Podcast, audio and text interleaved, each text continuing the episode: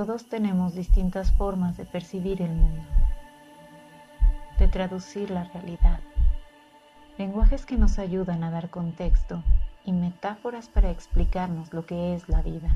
La mía ha sido la respiración. Por eso es mi medio por el cual me comparto.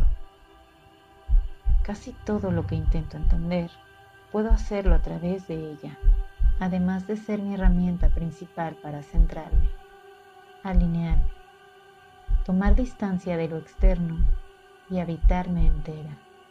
Es mi conexión con mi espíritu, con lo que mi alma quiere decirme, mi canal directo con el campo sutil al que pertenezco y del que vengo, con mi campo de conciencia. Y en el momento que mi respiración me respira, y no soy yo la que respiro, me uno a la respiración de la vida. Todo está respirando, todo tiene un pulso que crea la existencia. En este movimiento constante de expansión y contracción, todo respira al mismo tiempo con la respiración podemos unirnos a ese pulso. Podemos unir capas de nosotros mismos, unir nuestros distintos cuerpos, emocional, físico, mental y energético. Y si todos nuestros cuerpos se unen en una misma respiración, eso se convierte en la respiración de nuestra existencia.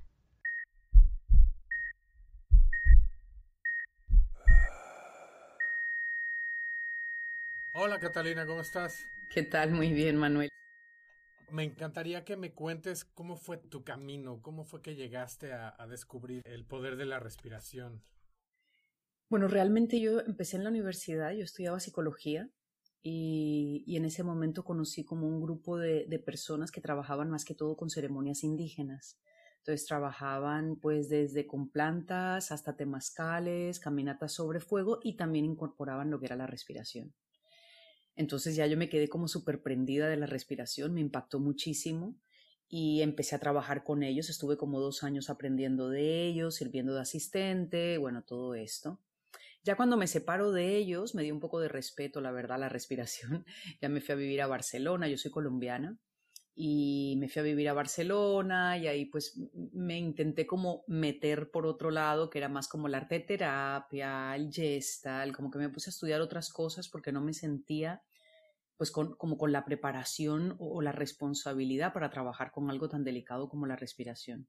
Pero siempre la gente, cuando yo contaba mis experiencias y todo lo que había aprendido, pues siempre me preguntaban, era por la respiración. Entonces, poco a poco yo empecé como, como a ceder y como a, mm, pues a compartirlo. Entonces, claro, al principio yo veía la, la respiración pues casi como un viaje psicodélico era como, claro, es que eh, por medio de tu propia respiración puedes llegar pues, a tener realmente un, lo que tú dices, ¿no? una experiencia parecida a tomar eh, plantas, a tomar psicotrópicos. Pero poco a poco empecé a ver que la respiración llegaba muchísimo más profundo que simplemente eso, sino que era una sanación. Y empecé como a cogerle más respeto.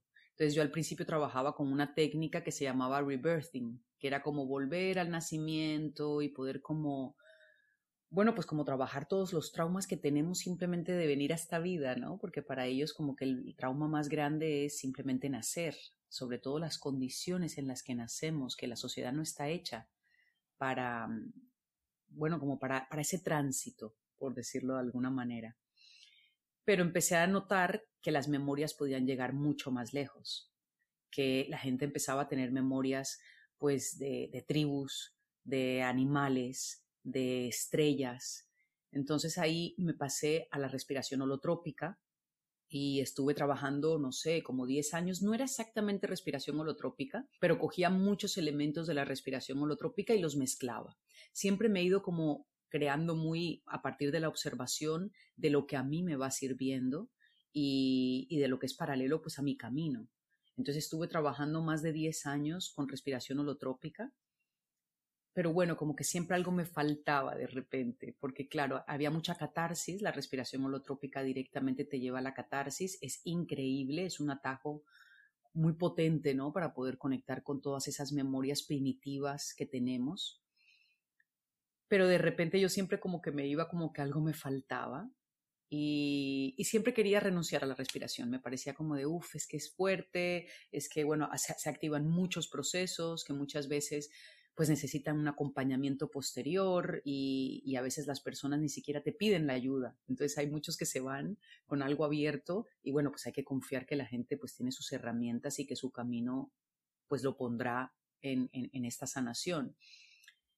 Pero ya cuando llegué a Bali, que fue la última vez que quería ya renunciar a, me quería como reinventar, como siempre me he querido ir de la respiración. y aquí ya como que completé mucho la técnica porque empecé a darme cuenta que, que la podía hacer de forma más dulce. Entonces ahora hago una respiración que igualmente es circular y conectada, pero de una forma eh, más lenta, porque normalmente la respiración holotrópica es eh, eh, respiraciones rápidas, rápidas y profundas por la boca, ¿no? En cambio ahora lo sigo haciendo por la boca, pero de una manera como más extendida. Entonces ayuda como que el organismo pueda entender a dónde va entrando y pueda entrar de una manera más suave. Yo hice, se llama respiración neurodinamica y ahorita hay 20.000 diferentes tipos de, de técnicas y se me figuró mucho al 5-MODMT, la sensación corporal que tienes cuando comienza ese proceso. Bueno, la respiración se nos debería de enseñar desde pequeños, ¿no crees? Sí, total. O sea, ¿qué pasa con la respiración? Que es lo que más tenemos a la mano para poder autogestionarnos. Y no nos enseñan a eso. Y, y precisamente la sociedad nos hace dependientes de un sistema. No es que nos dé herramientas para la autogestión. Entonces, ¿cómo respiramos nosotros? Respiramos de forma dividida, respiramos de forma que no está armónica. Y esta, e, forma de respirar, imagínate, nosotros tenemos miles de receptores en los pulmones que van directamente conectados a nuestro sistema nervioso. Realmente podríamos decir que el cerebro es como este órgano totalmente inocente. El cerebro no sabe qué es real y qué no es real. El cerebro confía en la información que nosotros le, estamos mandando. ¿Y de dónde eh, sacamos más información de la respiración? Si nosotros respiramos de forma irregular, de forma agitada, de forma que no está integrada, eso es lo que percibe el cerebro y lo empieza a percibir como caótico, como que lo que estamos viviendo es inestable, como que hay una división en nosotros porque precisamente respiramos de forma dividida. Entonces yo, a mí por eso me gusta mucho la respiración circular y conectada, que no tiene que ser de una hora de respiración. Hay ejercicios súper sencillos que pueden ser por la nariz y respiras 10 minutos antes de dormirte o cuando estás un poco agitado y tú unes la inhalación y la exhalación. Y en esa unión tú le estás diciendo al cerebro que hay unión, que realmente no, no, no son procesos contrarios la inhalación y la exhalación, que todo lo que es expansivo tiene también su parte de contracción, que todo lo que está para afuera en acción después necesita como recogerse y volverse a recargar, que así es el movimiento del corazón, así es la noche y el día, o sea, la naturaleza misma se completa en esta dualidad y nosotros podemos trabajarlo con nuestra respiración, porque muchas veces es muy complejo decirle a la mente, es que nosotros estamos unidos, somos el todo. Eso es súper complejo. Sí, podemos sacar teorías, sí, podemos racionalizarlo, podemos leer párrafos, ¿no? De maestros. Pero si nosotros lo empezamos a hacer con lo que más tenemos a la mano, lo más simple, que es nuestra respiración, nuestro organismo lo empieza a entender, no nuestra mente nada más. Y todo nuestro organismo se empieza a organizar según esa información. Entonces, finalmente, no es que yo entiendo que hay unión, es que yo sé que hay unión con todas mis células. Sí, una frase que me fascinó de la plática que diste es que la respiración une la dualidad. ¿Qué diferencia encuentras entre holotrópica y rebirthing? Son muchas las diferencias. Por ejemplo, en este momento, porque Claro, el rebirthing normalmente el ortodoxo se hace por la nariz, nunca se hace en grupos, no se toca a la persona, no se pone música. Es un proceso muy íntimo de la persona con su propio ciclo respiratorio. Y la idea es que ese ciclo por sí mismo se desbloquee. Y entre eso, pues ellos ponen mucho énfasis en tus experiencias de infancia, en, tu nacimiento, obviamente, pero también en todas las primeras impresiones que tenemos. Trabajan mucho también con afirmaciones, porque para ellos, ellos tienen algo muy que yo uso bastante, ellos llaman la mentira personal, que dicen que cuando un niño viene al mundo hay una primera impresión. Entonces, por ejemplo, un niño eh, nace y, lo primero que piensa es el mundo es hostil. Y sobre esa primera impresión, que es su primer boicoteador, se empiezan a asentar más creencias como de, claro, el mundo es hostil, yo no estoy preparado, yo soy débil, bla, bla, y eso se va creando pues un patrón de comportamiento en el mundo. Entonces ellos trabajan mucho con replantear todas estas creencias, ¿vale? Pero la holotrópica se enfoca muchísimo más en lo que es la conexión con este todo, la conexión con, con nuestras memorias mucho más primitivas y, sobre todo es una respiración que es por la boca, es con música, con música a veces de esta música chamánica, tambores, didgeridoo, o sea, una música muchísimo más que evoca estos propios estados. La persona se puede mover, porque a veces, imagínate, la respiración holotrópica a veces puede durar hasta tres horas una sesión. Y tú ahí respirando y respirando y, te ayudan a veces con masajes o con unos toques específicos para que la energía se vaya moviendo. Yo estoy un poco como en la mitad. Yo ni me voy a un extremo, ni, o sea, de un extremo, por ejemplo, de esto de tres horas de respirar, creo que lo he hecho muy pocas veces en mi vida con gente específica que lo necesitaba, ¿no? ¿Cuál es la diferencia entre respirar por la nariz y respirar por la boca? Respirar por la nariz son funciones diferentes. Respirar por la nariz, así como muy, muy simple, de manera muy simple, es para integrar, para calmar. Una de las funciones es que genera prana, vuelve este oxígeno en prana.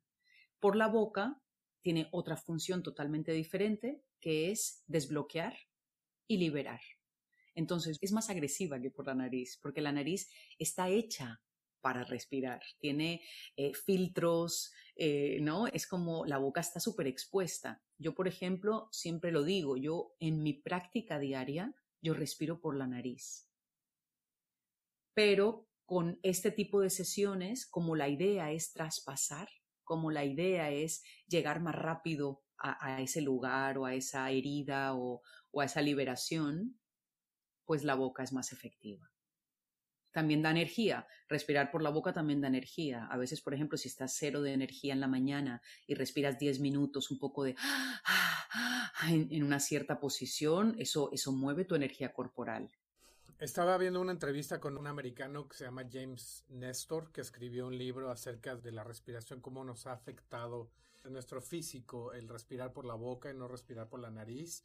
Una de las frases que tiene él es que no sabemos respirar y eso me detuvo así de, a ver, espérame un momento, ¿cómo que no sabemos respirar si es algo tan, tan automático, lo consideramos tan sencillo, ¿no? Y después de ver tu video, das una recomendación de, de respirar profundo y despacio y lo utilicé para dejar de fumar. Fantástico. Requiere mucha atención y mucha conciencia. Sí. Pero y tú lo acabas de decir, ¿no? Cuando dices no sabemos respirar, pero ¿cómo puede ser si es algo automático? Precisamente. Nosotros respiramos de manera tan automática que casi es una supervivencia. Usamos el mínimo de aire para sobrevivir no usamos toda nuestra capacidad, no usamos toda nuestra conciencia. Entonces, esa respiración es casi como un hilito que va manteniendo el sistema medio vivo. Pero cuando tú empiezas a respirar con conciencia, cuando tú empiezas a respirar en tiempos, cuando tú entras en este diálogo con tu propia mente, con tu cerebro, es que es impresionante porque todo se ve reflejado. Ahí la, la sangre circula mejor, los órganos entonces están mejor, tu corazón se vuelve más elástico, más flexible, entonces es como un pedacito de todo lo complejo que somos nosotros, solo poniendo atención en la respiración. Eh, no sé si, porque ese vídeo ya lo hice hace mucho tiempo, no sé cuál fue el ejercicio que hice, pero hay un ejercicio que uno puede empezar a respirar ocho veces por minuto, que son en tiempos de cuatro. Inhalas cuatro veces, exhalas cuatro veces, ¿no? Después lo pasas a ocho. Inhalas ocho veces, exhalas ocho veces. Ahí ya cuando estás inhalando en, en cuatro tiempos por minuto, que son estas ocho veces, ahí ya la pineal empieza a funcionar. O sea que todas nuestras glándulas están conectadas al tiempo y la latitud que nosotros damos en nuestra respiración. Y ya hay otro paso que sería inhalar en 20 segundos, retener en 20 segundos y exhalar en 20 segundos. Y ya eso es como meditación profunda, pura y dura de, de, conexión. Pero algo tan fácil, porque no es nada complejo y lo puedes hacer unos minutos al día y eso ayuda a todo tu metabolismo a funcionar mejor. Sí, porque eh, la respiración es básica. Cualquier terapia, cualquier ejercicio, todo empieza por la respiración. Lo primero que te dicen es, a ver, respira profundo, ya sea dos, tres respiraciones o cinco, diez minutos, vamos a respirar y entonces ahora sí vamos a lo que tenemos que trabajar. Realmente no nos explican, por ejemplo, la respiración que tiene que ser circular o cuando tiene que ser por tiempos, nada más te dicen respira, respira profundo. Y ya cuando entras más en detalle, como dices tú, en ciertos segundos, con pausas, sin pausas, bueno, con las retenciones, que las retenciones también son increíbles, ¿no? Como el cuerpo, cuando estás en una de estas sesiones, entra como en automático y te pide, ¿no? Continúa o haz una retención y el, el, espacio que se crea en cualquiera de, de, estos movimientos, ya sea durante la respiración o en una retención, es completamente diferente. ¿Llegas a alguna frecuencia o qué es lo que pasa que nos ayuda a llevarnos a, ¿cómo la llamarás?, a ese estado? Hay distintas formas de respirar con distintos fines. Entonces, por ejemplo, las retenciones son así como oro, ¿no? Es como todo el pranayama realmente se basa en bandas y retenciones. ¿Qué pasa con las retenciones? Que las membranas internas se abren, es como que abren la conexión para que el dióxido de carbono y el oxígeno se tengan más tiempo de comunicarse y para que nuestro propio organismo alcance más tolerancia a ese dióxido de carbono. Entonces es una cosa que parece sencilla, pero es súper compleja, ¿no? Y, por ejemplo, tenemos estos dos canales que son Ida y Pingala, que uno es del, sale después del orificio izquierdo y otro del orificio derecho, y ellos están todo el tiempo, pues como em, balanceándose. Nosotros siempre estamos respirando por un orificio de la nariz y cada hora y media cambia hacia el otro orificio. Pero estos dos canales nunca se llegan a unir sino que ellos se van como, como enroscando, como si fuera una cadena de ADN, se van enroscando en este canal central, que es el Sushukma, que en el canal central es donde están pues todos nuestros centros energéticos, que serían los chakras. Entonces, cuando estos dos, con las retenciones y con todo este bandas, que son una concentración de energía, lo que hacemos es que estos dos canales al mismo tiempo estén como sincronizados y puedan subir por el sushukma, nivelando todos los centros energéticos que vendrían a ser los chakras. Entonces eso es nuestra conexión, nuestra conexión tanto con, con la tierra como con, pues con toda la información que también nos viene de, pues de la matriz, por decirlo así, como una matriz de conocimiento. O sea, piensa que nosotros estamos conectados a campos de información. Los seres humanos compartimos una misma matriz nuestra especie tiene un acceso a una biblioteca, si pudiéramos decirlo, de información. Y necesitamos estar con nuestro canal abierto para conectarnos a esa matriz, que son los campos mórficos, por ejemplo, si a alguien le interesa investigar. Pero es eh, esta idea de que cuando un ser humano descubre, o cualquier especie, eh, no solo los seres humanos, los campos son compartidos por diferentes especies Pero primero viene la información y después viene el humano. Entonces, cada vez que yo descubro algo, por decirlo, eso que he descubierto se va a esta nube, se va a esta matriz y ya está asequible para todos. Así es como nosotros realmente aprendemos. Aprendemos de, este, de, este, de esta información. Y con la respiración intentamos tener acceso directo a esa información. Sí, eso lo vimos en terapia transgeneracional, también en registros akáshicos. Después de platicar con gente e investigar, a mí, en lo personal, me parece que toda la gente habla de lo mismo, pero cada quien desde su perspectiva, ¿no? sí, porque yo creo que cada uno tiene sus ojos, ¿no? Ajá. Es como, por ejemplo, yo, yo me, me, mi trabajo se asemeja mucho a otros trabajos que no son con respiración, pero que todos nos enfocamos en el mismo, por ejemplo, eh, dentro de mis formaciones tengo una profesora que trabaja con sonido, o sea que es un, un trabajo totalmente diferente al mío, pero yo siento que accede al mismo lugar. Y yo creo que eso es lo, lo, lo, lo bonito de, de, los seres humanos, que cada uno encuentra como su propio lenguaje.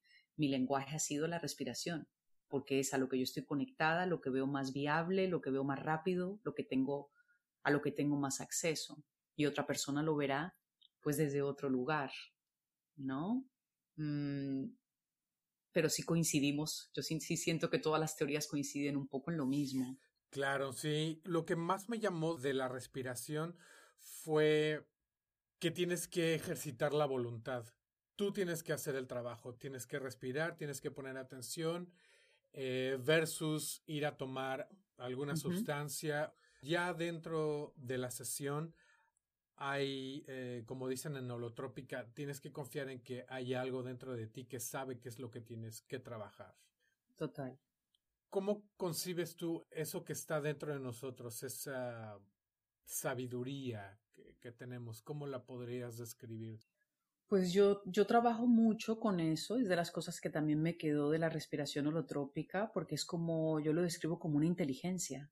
Es una inteligencia de sanación que todos tenemos, que podríamos decir, si, si tuviéramos otro nombre, podría ser el yo superior, ¿no? O sea, una parte tuya que, que está muchísimo más elevada y que está muchísimo más, em, o sea, elevada a nivel de que no está atada a tu historia.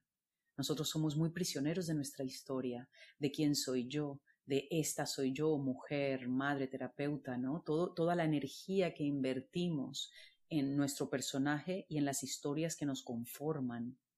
En cambio, hay una parte interna que está totalmente desapegada a eso. Entonces puede ser objetiva. Está como, como si pudiera mirar desde, con, con perspectiva. Y ahí yo siento como que no hay preguntas, simplemente hay certezas. Es un espacio de nosotros donde hay certeza.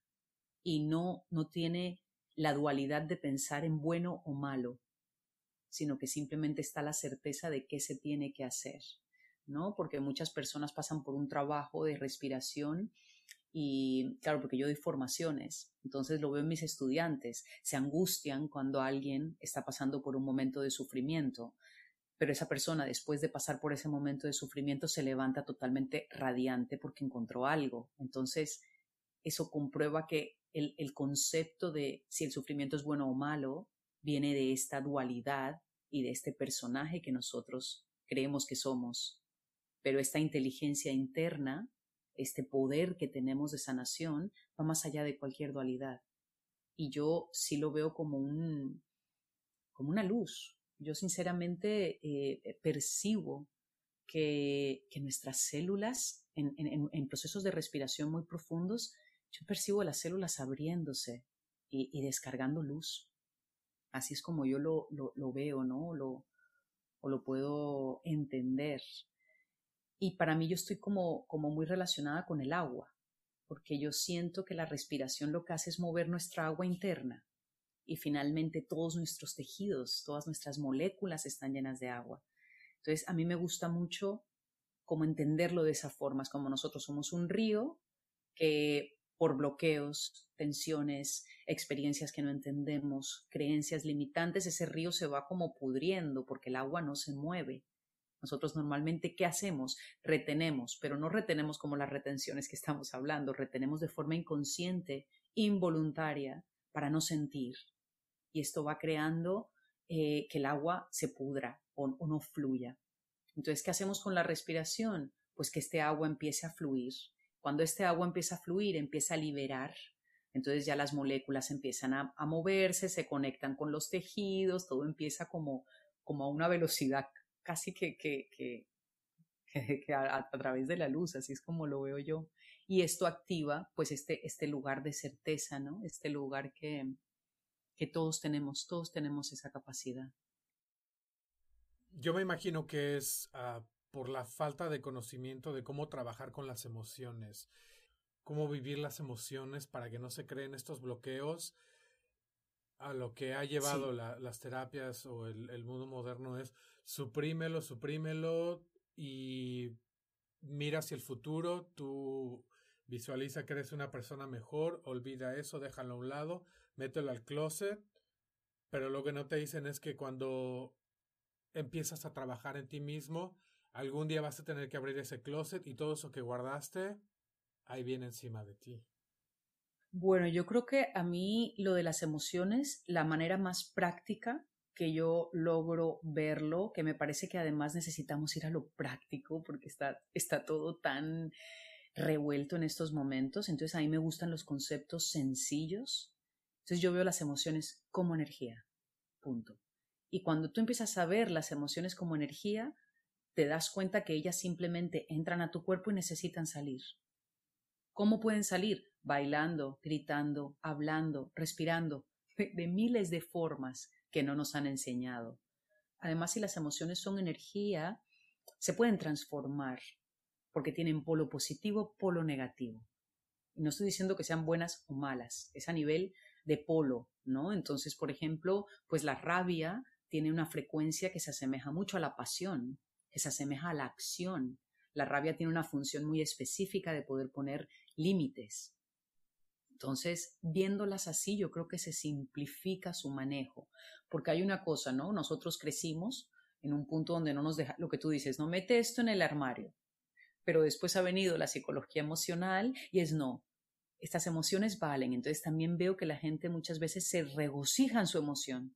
Claro, porque yo me siento tri, claro, porque entonces la tristeza, claro, y entonces esa tristeza se va volviendo casi como un, como un ser con el que se van relacionando constantemente que porque hay que darles voz, ¿no? Entonces yo me iría como en el punto de la mitad. Ni las ponemos en el armario ni las alimentamos eternamente. Simplemente, ¿qué hacemos con energía que necesitamos sacar?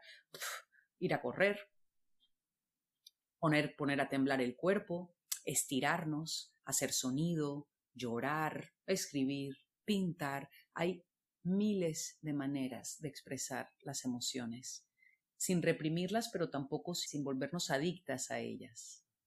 Claro. Ahora que empecé a hacer estos ejercicios de respiración, me di cuenta que gastamos mucha energía en respirar. ¿Cómo podemos hacerlo más eficiente? Que en vez de poner energía, obtengamos nosotros energía de ese proceso. Vale. Bueno, yo siento que para no perder energía, lo mejor es largo y profundo. Esa es la manera de menos perder energía con la respiración. Si entre tú más lento respires, hay más tiempo para todo. Entonces, esa es la forma de perder menos energía. Pero, por ejemplo, si tú no tienes energía física y necesitas con tu respiración subirla, respiración de fuego. Tres minutos por la mañana de respiración de fuego, eso ya te empieza a subir los niveles de energía. O también puedes jugar con estos em, canales de, que te hablé de ida y pingala, ¿no?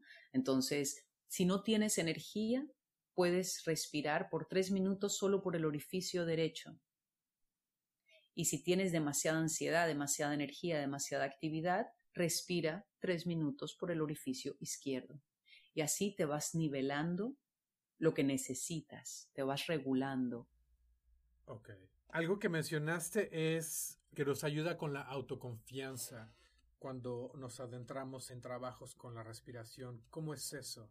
Primero que todo, nosotros estamos obligados a llevar un ritmo que nos es impuesto. Y eso directamente nos está alejando de nuestro propio ritmo. Cuando tú no estás en tu ritmo, cuando tú no estás en ti y estás intentando seguir ritmos de otros, ahí entran muchísimas cosas en juego. Como el no pertenezco, no soy de aquí, o sea, un montón de creencias de que estás en el lugar equivocado. Pero como eso parece ser que es el lugar, algo tiene que fallar en ti, ¿no? Entonces, cuando tú empiezas a encontrar cuál es mi ritmo, qué es lo que yo necesito, yo necesito estar más lento o yo necesito más acción, cuál es mi naturaleza, y empiezas a conectarte con tu naturaleza, eso afecta directamente tu autoestima.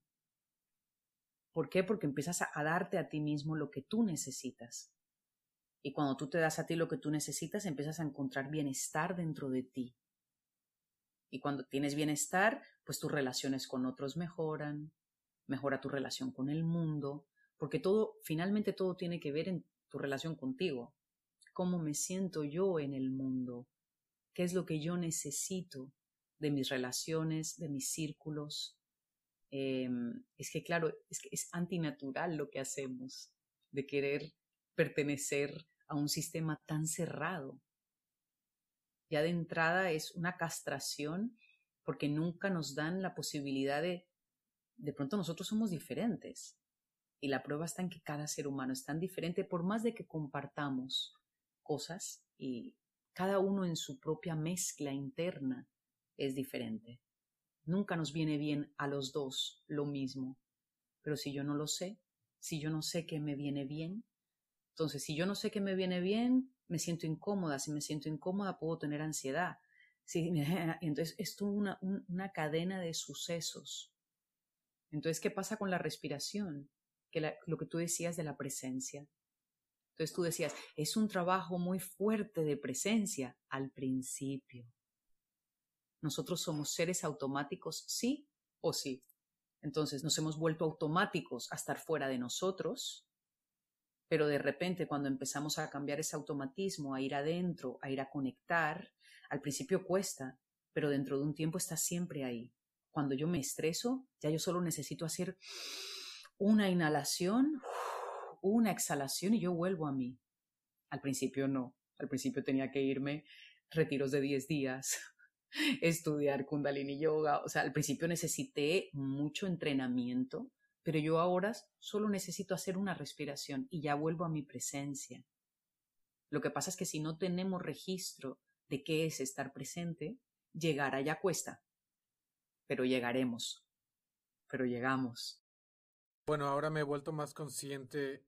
Estás en el teléfono, estás en la computadora, estás haciendo algo, de repente te das cuenta que no estás respirando.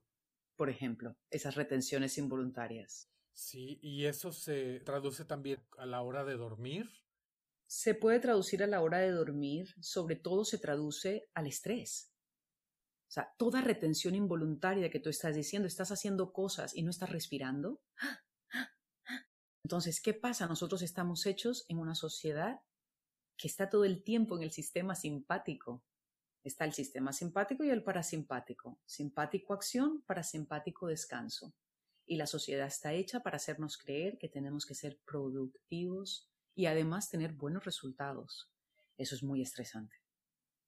O sea, no es como que tienes que ser productivo para alimentar tu fuego interno, tu pasión, tu plenitud. No, es que además tienes que tener un resultado que sea práctico y que sea además reconocido. Entonces estamos constantemente en esta sobreexigencia de nuestro sistema nunca usas tu parasimpático, pues directamente eh, eh, eh, no va a haber la capacidad de regeneración que necesitas.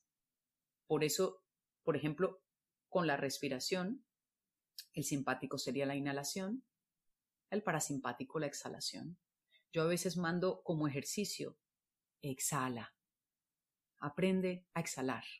Ponte en posición de bebé, inhala profundo y exhala más largo. ¿no? Estos tiempos, por ejemplo, porque a veces a la gente le gustan los tiempos para empezar a respirar.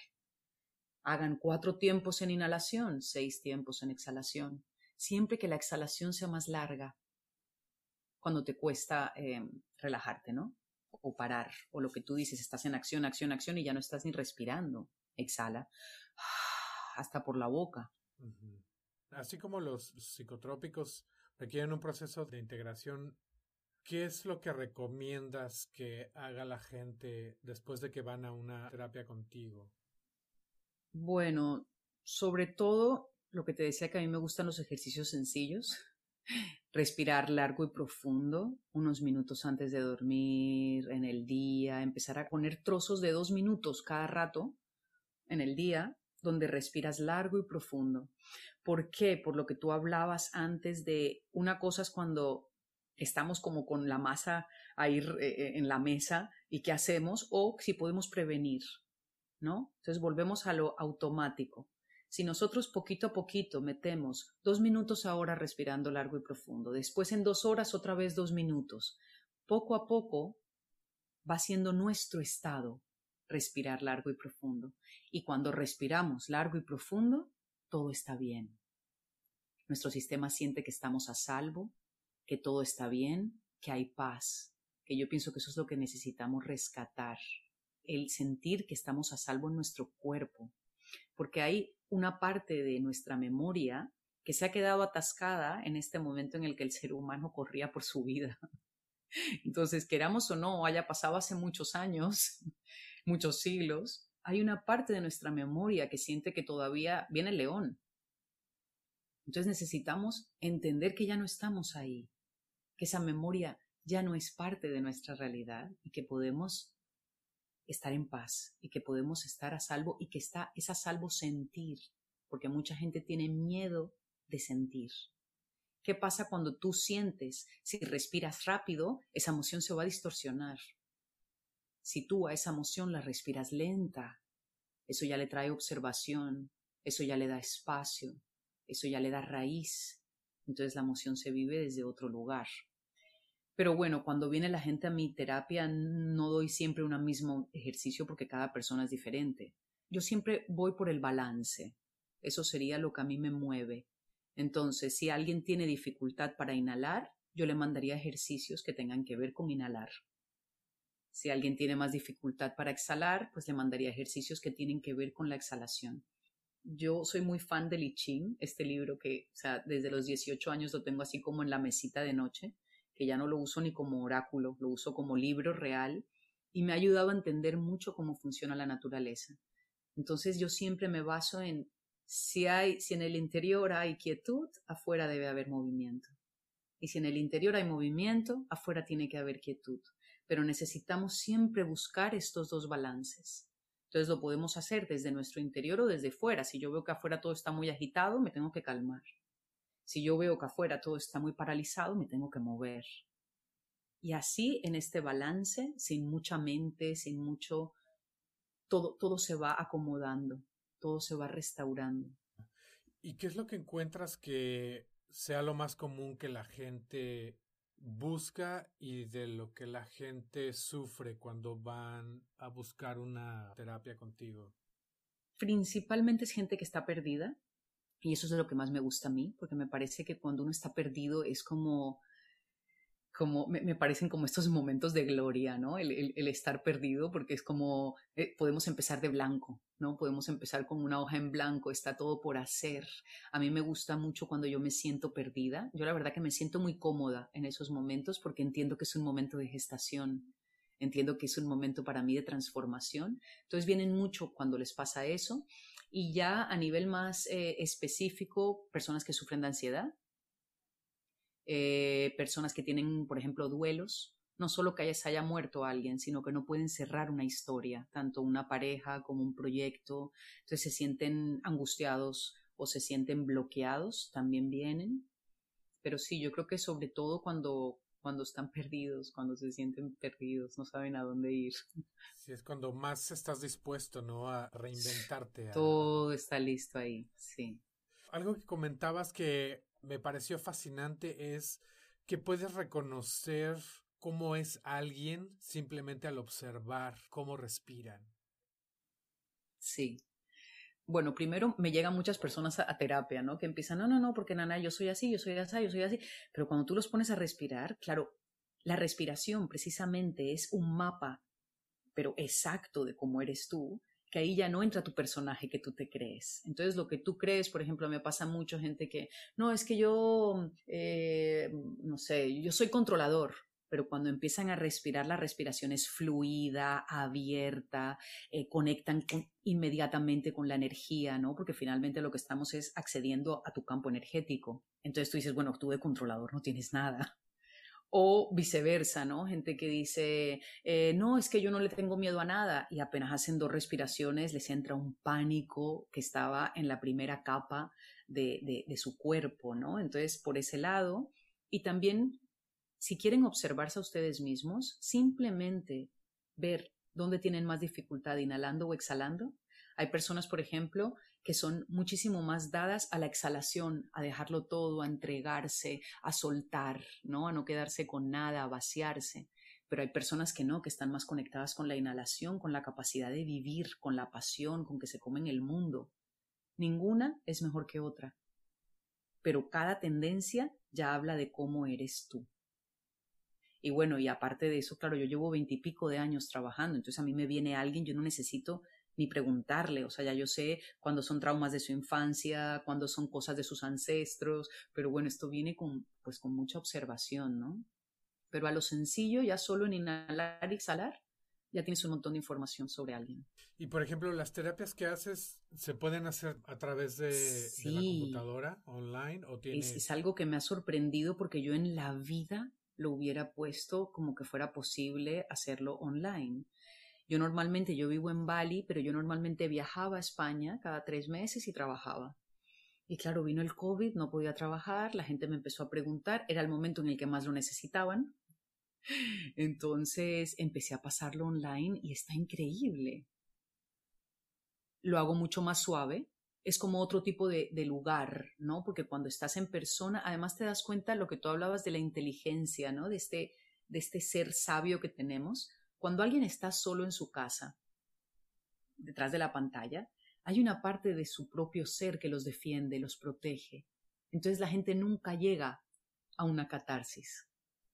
Es increíble. Es como que su propia sabiduría los lleva protegidos. Cuando yo estoy en persona, la gente tiene como más, más cancha para poder eh, sacar ¿no? cosas más bloqueadas. Entonces el trabajo se está enfocando mucho en, en recordar en recordar que sí estamos en paz, en recordar que todo está bien. Creo que mi trabajo ahora online se está basando mucho en reajustar o reafianzar nuestras memorias, pero no porque sacamos la mala memoria y la liberamos, sino porque ponemos más tiempo y más espacio para memorias de bienestar. Entonces volvemos como al respirar largo y profundo. Poco a poco vamos metiendo estas memorias de bienestar, de totalidad, de paz, y hay un momento donde el organismo entiende que esa es la realidad, independientemente de lo que esté pasando fuera. ¿Por qué crees que se dé esa situación? Tener que buscar a, alguien, a, algo externo, algún terapeuta, alguien que nos ayude y de repente como que nos entregamos más, ¿no? Como que no confiamos en nosotros mismos. Bueno, creo que, está totalmente relacionado con la otra pregunta en el sentido de no nos enseñan a saber quiénes somos. Si nosotros estamos todo el tiempo en un, em, en un ritmo que no es el nuestro y es una desconexión constante con nuestra parte vital, con nuestra esencia, claro, necesitamos de otro. Por eso yo, por ejemplo, ahora estoy haciendo unas formaciones, ¿no? Y lo primero que digo cuando entran a las formaciones, los estoy formando para una profesión que espero que desaparezca, porque siento que, que ahora estamos en el momento en el que la gente está empezando a conectar con su interior. Entonces sí vamos a poder gestionarnos, sí vamos a poder autogestionarnos. Y creo que eso es todo el propósito de mi trabajo, que la gente sepa que las herramientas están en ellos empezando por la respiración, terminando en, activar nuestro poder y nuestra inteligencia de sanación, que es algo que está en todos, y poco a poco podamos no necesitar más terapeutas. Espero que no, que no nos sigan necesitando. Además, ahora, por ejemplo, hay tanta desinformación, es que es increíble, ¿no? Tú no puedes confiar en nada de lo que te dicen, porque unas noticias dicen una cosa, un filósofo dice otra, el tal médico dice otra. Entonces, es un momento que nos toca ir a conectar con qué me resuena a mí, qué es lo que en mi interior es real, ¿no? Con el tema de las vacunas. O sea, con, contacta contigo. ¿Tú crees que eso es bueno para ti? Hazlo.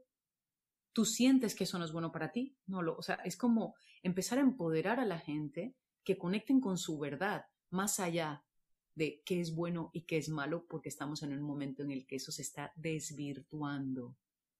Es muy complicado saber qué es bueno y qué es malo, porque todas las situaciones tienen varias perspectivas y casi todas las perspectivas son reales. Entonces, ¿cuál es tu perspectiva frente a esa situación? Sí, una de las cosas más difíciles de aceptar y de concebir es una frase que está en todos lados. Todo está dentro de ti, busca dentro de ti, la respuesta está en ti, pero realmente el darte la oportunidad de confiar en ti, buscar en ti e ir por lo que necesitas dentro de ti es muy, es muy, difícil, porque te han enseñado que tú no eres nada. Claro, desde niño es como tú no sabes. Cuando tú crezcas ya sabrás. Y si no estudias, pues no eres nadie. Y si no tienes un buen trabajo, pues no eres nadie. Entonces ya nosotros estamos criados en este yo no soy nada y me tengo que ir creando con cosas que me van diciendo. ¿No? ¿Cómo es el atajo más simple y más rápido para empezar a conectar contigo? Tus sensaciones, tu cuerpo. Empieza por eso. No intentes llegar a el poder está dentro de mí. No, empieza ¿qué siento hoy? ¿Cómo son mis pies? ¿Tengo frío? ¿Tengo calor? ¿Cómo se me eriza la piel? Yo, por ejemplo, soy una persona que dudo mucho ¿no? Como que yo no sé porque para mí todo está bien. Entonces yo voy dudando, o sea, todo, puedo cambiar de opinión muy fácil. Entonces yo, ¿cuál es mi guía? Mi cuerpo. Entonces a mí a veces se me eriza un lado del cuerpo y eso quiere decir que eso es bueno para mí. Pero si se me eriza el otro lado del cuerpo, eso quiere decir que es peligroso, pero que, ¿no? Y así poco a poco yo voy leyendo la constante información que mi cuerpo me está enviando. Como ya no si nos ponemos a hablar de la ansiedad yo soy fiel a mi ansiedad. Si yo voy caminando y mi ansiedad, yo cambio de lado ¿eh? en la calle, yo no me pregunto por qué. Si yo siento ansiedad en entrar a un lugar, yo me aparto y me voy. O sea, ya no, ya no entro ni siquiera en el debate de, pero ¿por qué será? ¿Qué no será? ¿Qué me está activando esto? No, ya yo le, la sigo, porque sé que está ahí para ayudarme. O, o con, con el miedo, yo tengo localizado dos tipos de miedo en dos partes diferentes de mi cuerpo. Hay un miedo que me dice ve a la acción y hay otro que me dice retírate. Pero claro, eso, eso requiere pues un constante comunicación con tu presente, con tu cuerpo, con tu sensación. Y ahí ya empieza por ahí, por este pequeñito. Y eso se va a empezar a fractalizar, a fractalizar hasta que hay un día que tú estás conectado contigo y con tu intuición. Y sabes que sí o no. Claro.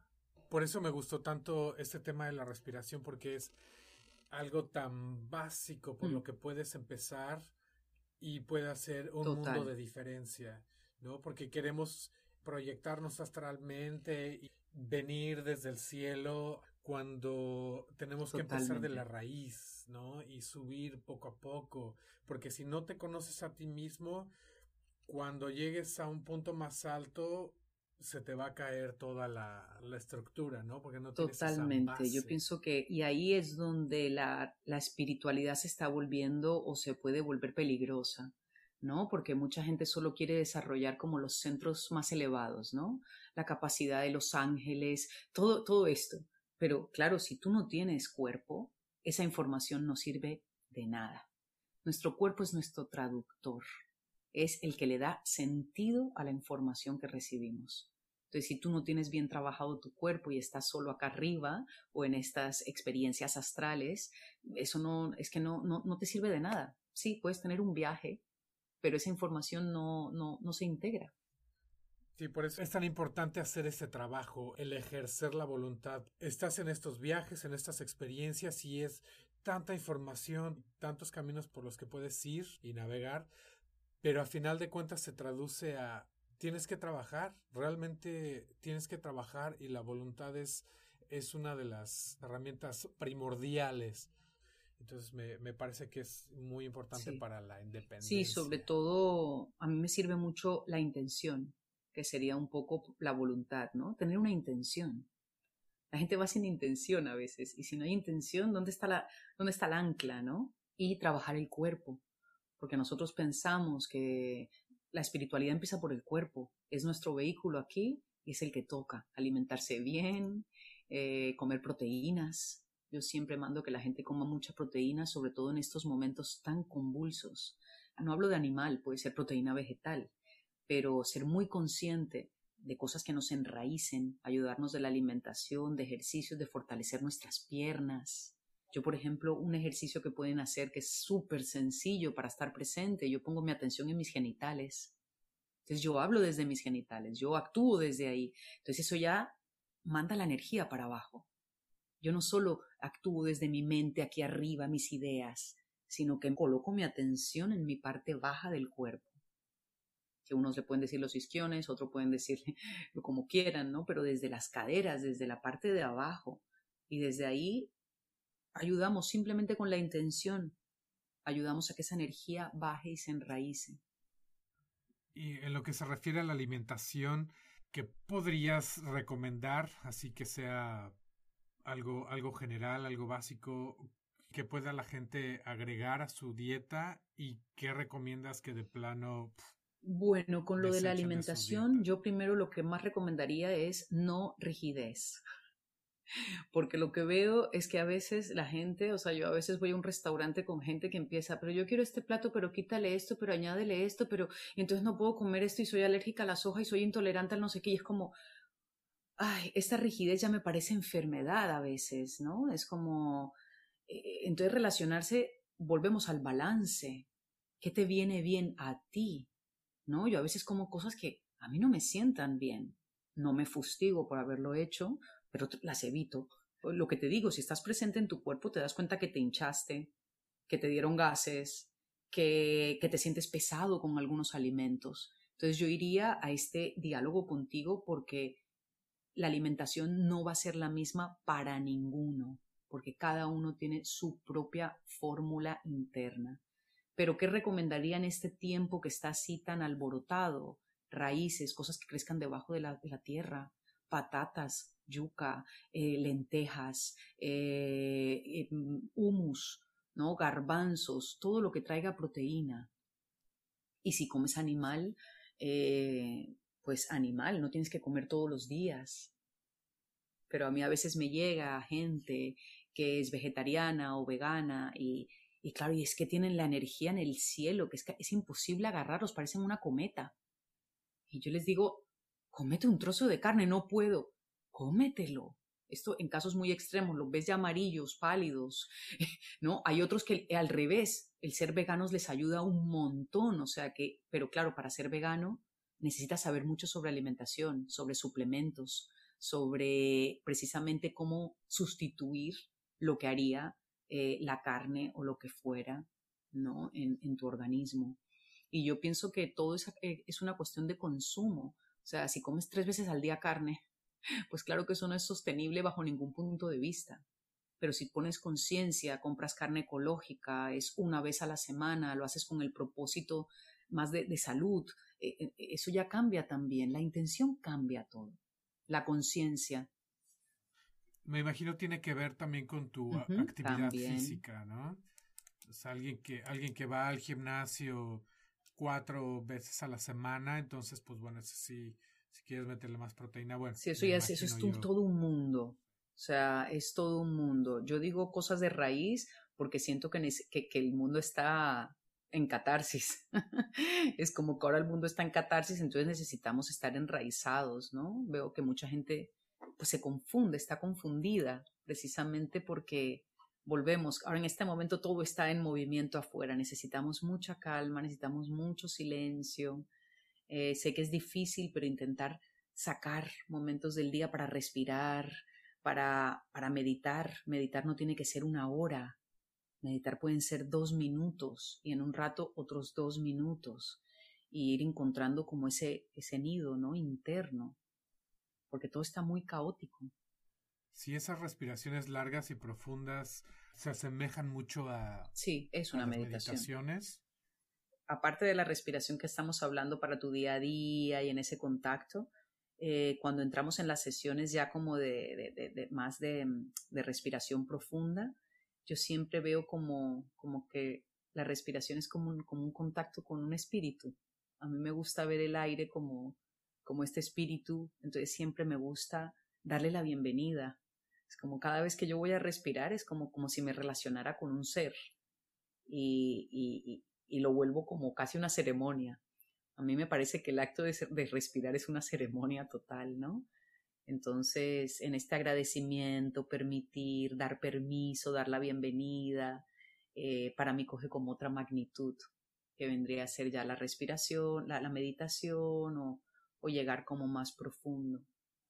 Honrarte, yo creo que es honrarte a través de cada, de cada acto, cada vez que caminas.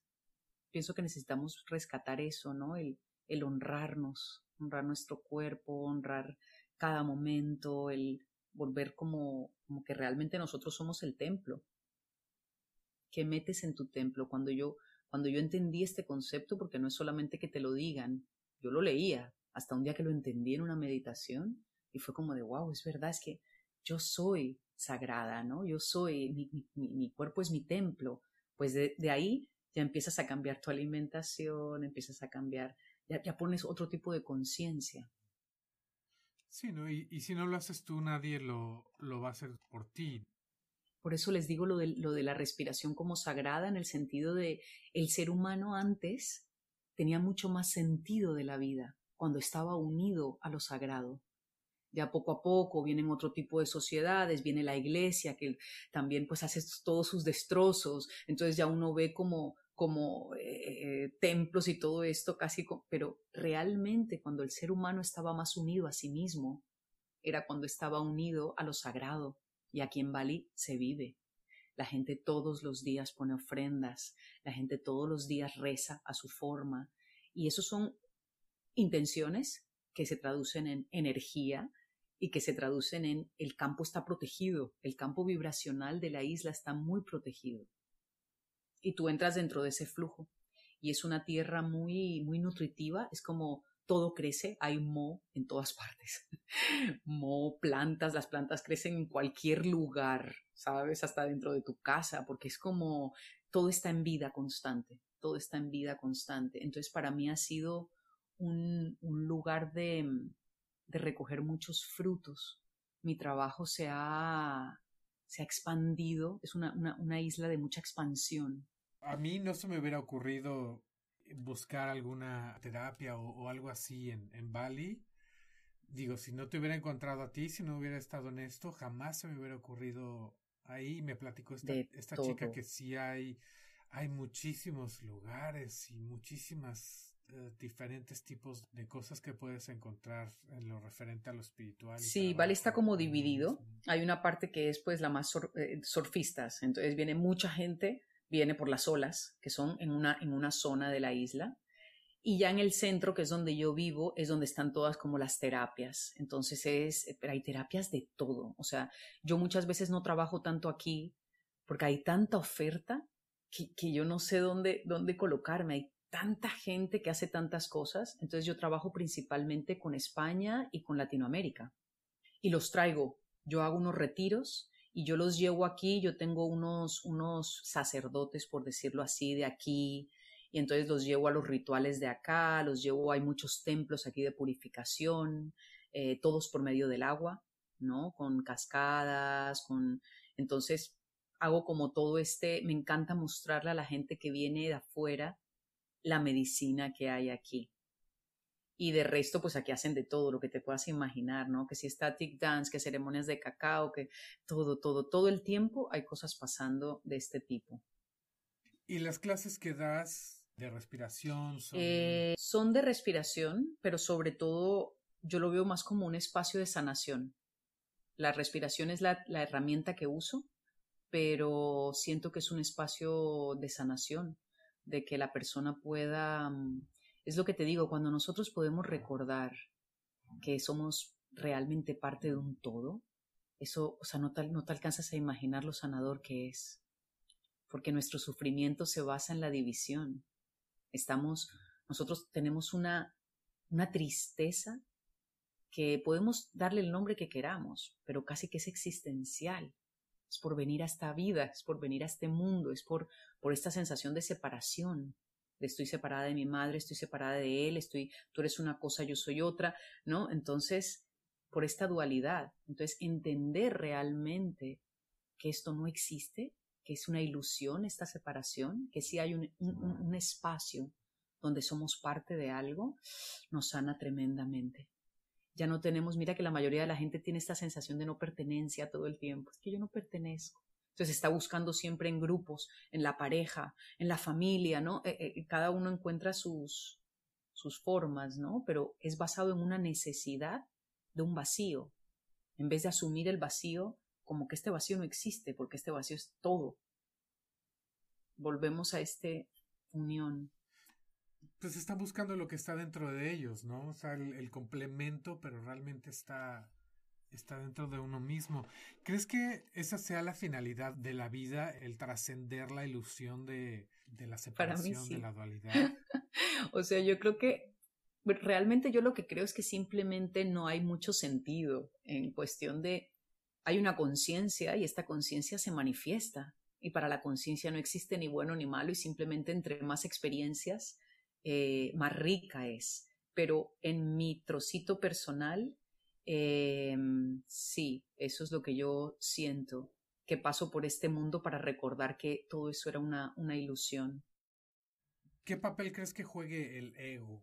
El ego, yo siento que el ego es muy necesario porque el ego es lo que nos, nos ayuda a poder vivir en, este, en esta realidad. O sea, nadie ha dicho que esta realidad no exista, solo que hay muchas realidades. Y en este plano, el ego es necesario porque necesita una identidad, necesita de este personaje. Lo que pasa es que es una herramienta. Yo creo que el error está en creer que somos el ego.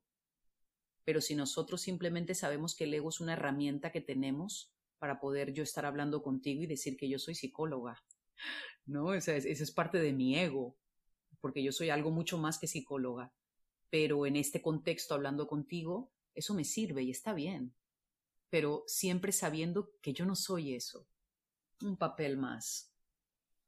Cuando tomé ayahuasca por primera vez, en primera que te sientes muy vulnerable porque durante tu vida te vas poniendo esos, esos escudos, esa, te vas creando esa personalidad y de repente después de quitártelos es, increíble, pero sí te sientes vulnerable porque no tienes esa protección de la personalidad, ¿no? que es una protección, pero al mismo tiempo es una limitación, ¿no? Porque también estamos muy sesgados a eso. Yo, por ejemplo, uno de los trabajos más importantes dentro de ya solo el, el tema psicoterapia que yo manejo mucho es la aceptación de todas nuestras fases.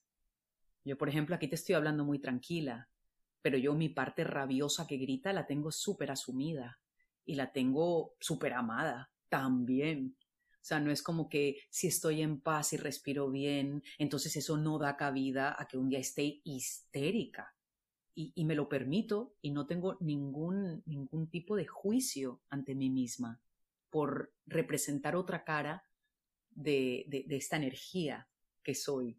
¿No? Entonces yo creo que el amor propio pasa por ahí, por en un momento aceptar pues que eres un idiota y que no pasa nada y que, y que te contradices y no pasa nada y que tienes varias facetas, varias facetas que todas son en un punto alucinantes y que simplemente uno va pues acomodándose a la que más vibra con uno, pero sin negar que pueden también haber otras.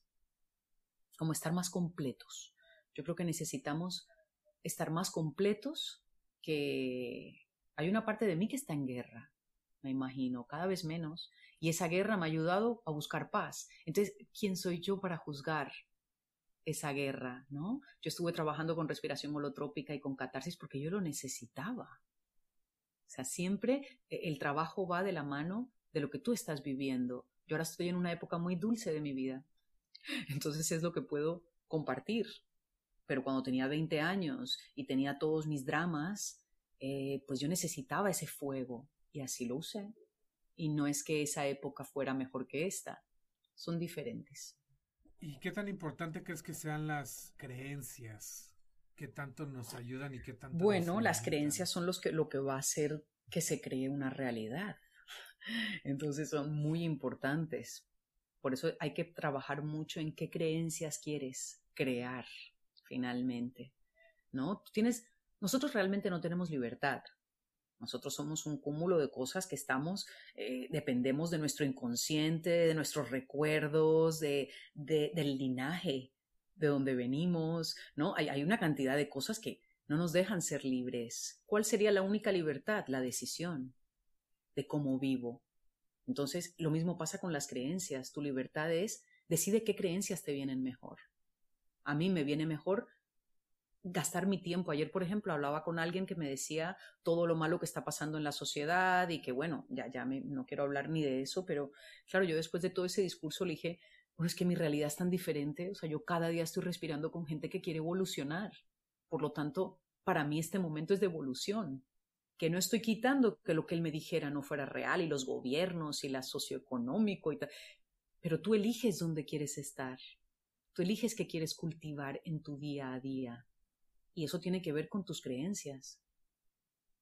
Entonces, yo te recomiendo cultiva lo que te apasione, cultiva lo que te haga vibrar. Y, ahí uno poquito a poquito va sembrando. Que de pronto te hace vibrar eh, la parte socioeconómica, ¿no? No, no, es, no es malo eso. Parece ser que en este plano esa guerra que percibimos del bien y el mal realmente siempre está en balance y no va a dominar. No, solo tú puedes decidir cuál lado te sienta mejor. Hay gente que de pronto la guerra le sienta bien. yo no sé, ¿no? Yo, por ejemplo, lo que hablábamos de, de, las etapas de la vida, pues yo cuando era adolescente era súper rebelde y esa guerra o ese fuego a mí me iba bien. Ya no me va bien. Ya no me interesa pelear. Entonces, cada uno tiene que que encontrar dónde se siente mejor. Después de todo este camino, ahora cómo percibes la muerte? ¿Cómo crees que encaje en, nuestra vida? Bueno, es que yo soy fiel enamorada de la muerte. Entonces eso no es una pregunta, es como la muerte siempre ha sido mi motor, ¿no? Yo, yo he aprendido a vivir, yo aprendí a vivir y aprendí a disfrutar de la vida, pero la muerte siempre fue mi motor, siempre me fascinó, siempre, eh, siempre fue algo que a mí me gustó indagar, conocer todo el conocimiento que venía de la muerte eh, es el fundamento de mi vida, es el fundamento de mi trabajo. Entonces yo realmente nunca le he tenido miedo a la muerte, no creo que la muerte exista, creo que simplemente es una transformación. Estoy lista para morir, aunque me gusta mucho vivir, y siento que es simplemente una transición, una transición donde necesitamos desapegarnos. Creo que la sociedad tampoco no ha querido ponerle cara a la muerte. Hemos preferido quedarnos, por ejemplo, a mí, cuando alguien se muere, más que preocuparme de mí y mi sentimiento, yo soy muy consciente de que es un momento muy importante para esa persona. No, hay alguna gente que piensa lo contrario, es como alguna gente dice, no, pues ya se murió y los que quedamos somos lo que, nos, lo que importan. Yo no lo veo así. Yo sé que ese alma está en algún lugar y está en un momento de transición y hay que poner toda la energía para que pueda pasar esa transición de forma mm, ligera y ya después me ocuparé de mi duelo, que además sé que el duelo tiene pues diferentes etapas, con diferentes emociones, de rabia, de tristeza, pero yo veo la muerte como un lugar fértil. Yo cada vez que alguien se muere cercano a mí, de repente el amor empieza a brotar, las familiares empiezan a unir, la gente se dice cosas que nunca se dijo. O sea, para mí e, es, eh, tiene mucha belleza y sé que esto no, se debería de decir porque hay mucha gente que lo sufre y lo entiendo, pero bueno, ha sido un trabajo de toda una vida para llegar a entender esto. en América nosotros vemos la muerte como mm. algo catastrófico y sufrimiento lleno de dolor, pero lo ves, por ejemplo, en, algunos lugares de Asia y, lo celebran, ¿no? O sea, imagínate en Varanasi, que yo me fui a, a Varanasi apenas pude, siempre toda mi vida quise ir a esa ciudad. Y claro, la gente peregrina hasta llegar ahí para poder morir ahí, porque sienten que de ahí van a ir al nirvana. Claro, porque ellos eh, los queman con un fuego que lleva prendido tres mil años. Ese fuego nunca se ha apagado, siempre hay alguien cuidándolo. Y ese fuego es el que quema a los muertos y ellos dicen que pues ya a partir de ahí ya se van al nirvana y no tienen que volver a esta rueda, ¿no? Esas son sus creencias, pero me parecen tan fascinantes, ¿no? Con tanta conciencia, ¿no? No es no me quiero morir, es bueno, ¿cómo me quiero morir? Porque nos vamos a morir, ¿no? Sí, ese, ese miedo a lo inevitable que nos han impuesto de este lado nos hace muchísimo daño, ¿no? ¿Crees que necesitamos agregar algo? Creo que hemos hablado bastante, hemos dicho cosas importantes. Bueno, no, yo simplemente agregar que yo sé que es un tiempo difícil ahora, pero que yo estoy súper esperanzada. Eh, siento que es una oportunidad que estamos teniendo y sí siento que la especie, como especie, está pasando por un proceso evolutivo, ¿no? Casi como cuando nos quedamos sin pelo, antes teníamos mucho pelo, ahora no tenemos tanto, ¿no? Y es, es también, lo veo como este proceso evolutivo que aunque no podamos ver el resultado ahora, va a haber un cambio. Y de pronto ni siquiera lo ven mis hijas, pero somos parte de este cambio. Y entre más conciencia y más luz y más alimentemos estas creencias, de repente, eh, sí siento que, que, podemos llegar a imaginarnos pues, una sociedad en paz. No lo quiero descartar. Incluso paz con guerra, pero en paz con eso. ¿Sabes? Que no haya tanto tanto sufrimiento. Platícame un poquito más de las clases que tienes. Sí, yo tengo un programa de seis semanas que es un programa durante las seis semanas. Yo paso un vídeo que es un poco como hablando, por ejemplo, de cómo gestionar emociones, ¿no? Eh, cómo, ¿no? Un poco como eh, todo este cosas que me parecen importantes para este encuentro contigo, por decirlo así. Y una vez a la semana nos reunimos y respiramos. ¿Por qué seis semanas? Porque me di cuenta que era el tiempo en que le da al proceso de hacerse. Entonces tengo esto que además es súper económico porque salió también, pues que la gente lo necesitaba. Entonces fue como un punto de, de, para que fuera eh, muy asequible a todo el mundo. Y aparte hago una formación, que esta formación son tres meses online y después una semana presencial y pues eso ya es más costoso y más todo, y pues hay más profesores, eh, toco también, por ejemplo, pongo un profesor que trabaja el cuerpo, pongo una profesora que hace sonido, eh, otro que trabaja mm, sobre cristales, sobre cómo armar una sesión, cómo, cómo ayudar al paciente también con otro tipo de herramientas, y, y pues ya es un trabajo como más profundo y más, alguna gente lo hace para ellos mismos y otra gente lo hace porque lo quiere incorporar en sus terapias. Ya es gente que trabaja con terapias y pues quiere incorporarlo. Y también tengo cada luna nueva este proyecto que es más, es más un proyecto musical también, porque es con, con este amigo músico y, y pues hacemos así como es entre música electrónica con música chamánica, es como una mezcla, estamos divirtiéndonos. Ok, Catalina, pues te agradezco muchísimo. A ti, guapo, mucho gusto.